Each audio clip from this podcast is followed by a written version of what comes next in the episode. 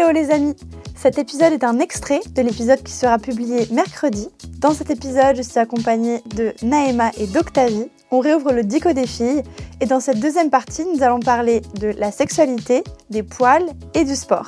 Si cet extrait te plaît, n'hésite pas à t'abonner pour ne pas rater la sortie de l'épisode. C'est parti Ne faites pas partie des filles qui regrettent d'être allées plus loin que leur cœur et leur esprit voulaient. Il y a des situations qui peuvent en piéger plus d'une. Non, c'était pas ça. C'est pas hyper incohérent. Je finis parce que c'est quand même intéressant. ne faites Euh, pas partie des filles, quoi T'es malade je déjà, ou pas ça. Non, non. C'était déjà lourd la première fois. hein. Mm. N'oubliez pas que sous l'emprise de l'alcool ou de la drogue, on n'est plus maîtresse de soi. Attention aux soirées bien arrosées qui finissent en tête à tête. Je, Est-ce qu'on- peut de faire un vous faire résumé je finis, je finis, ne buvez pas. Exactement. Déjà. Ne prenez pas de douche. Inutile de tester vos limites ou celles du garçon en passant des heures sur un lit. Allez au cinéma, promenez-vous, bref, sortez de votre chambre. Donc vraiment, ne créez pas l'occasion. Parce C'est que... énorme Et c'était c'est la même chose que pour, les, dit ça. que pour les, les, les deux filles dans le lit. hein. Oui, bah oui, Donc, en gros, il faut dormir tout seul. Oui. Tout le temps. Parce que si tu dors C'est avec quelqu'un, gros, ne passe pas. Il y a, il y a une forme de culpabilité, c'est horrible. My God. Non, mais c'était pour pas le ça. coup, tu vois, j'ai pas. Enfin, en tout cas, je, je me souvenais pas de ça. Mais en même temps, après, euh, enfin, le dico des filles, il est quand même euh, à l'image de la, la société dans laquelle euh, qu'on avait en 2007. hein. Enfin, Oui. C'est pas des choses qu'on a. Enfin, on aurait pu les lire, ça n'aurait pas choqué en fait. ouais, ouais, non, c'est clair. Quand le corps s'emballe, j'aime beaucoup. En plus, c'est un garçon. Bah oui, parce que c'est le désir. Nous, on est que amoureuses. Ah, c'est un garçon qui tire la langue et. Le don de soi. Pour faire quoi?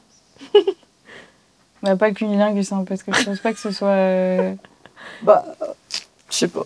Mais par exemple, moi, je me rappelle. Alors, j'ai un sujet sur le cunilingus. un, un questionnement. Tu veux que je regarde si c'était dedans? Non, il est pas dedans. Euh. Par contre, on a chasteté. Vous voulez qu'on les chaste Chasteté, c'était pas mal. Attends, vas-y, parle de ton histoire de Le cunilingus.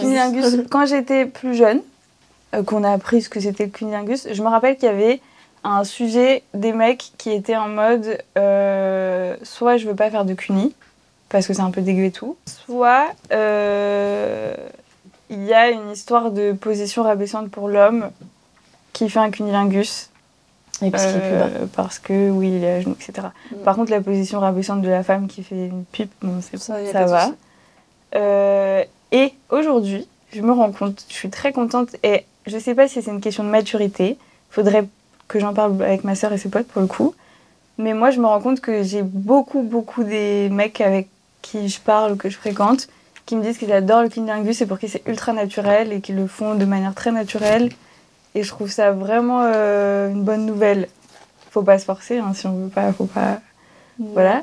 Mais, euh, mais c'est devenu un sujet où ils sont très fiers de dire moi j'adore le cunilingus, tu vois, c'est pas euh, je vais te faire plaisir, ça me dérange pas de te faire plaisir. Ouais, ouais, ouais. C'est vraiment.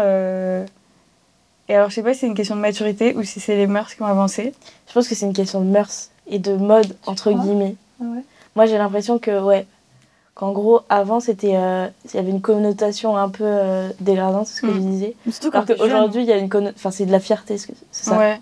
C'est vraiment genre, euh, Je féministe. désir à ma meuf. t'inquiète. C'est ça ou Ouais. Ouais. Mais après peut-être ils ont compris aussi que ça a une certaine efficacité le cunilingus que la Ouais. pénétration n'a pas.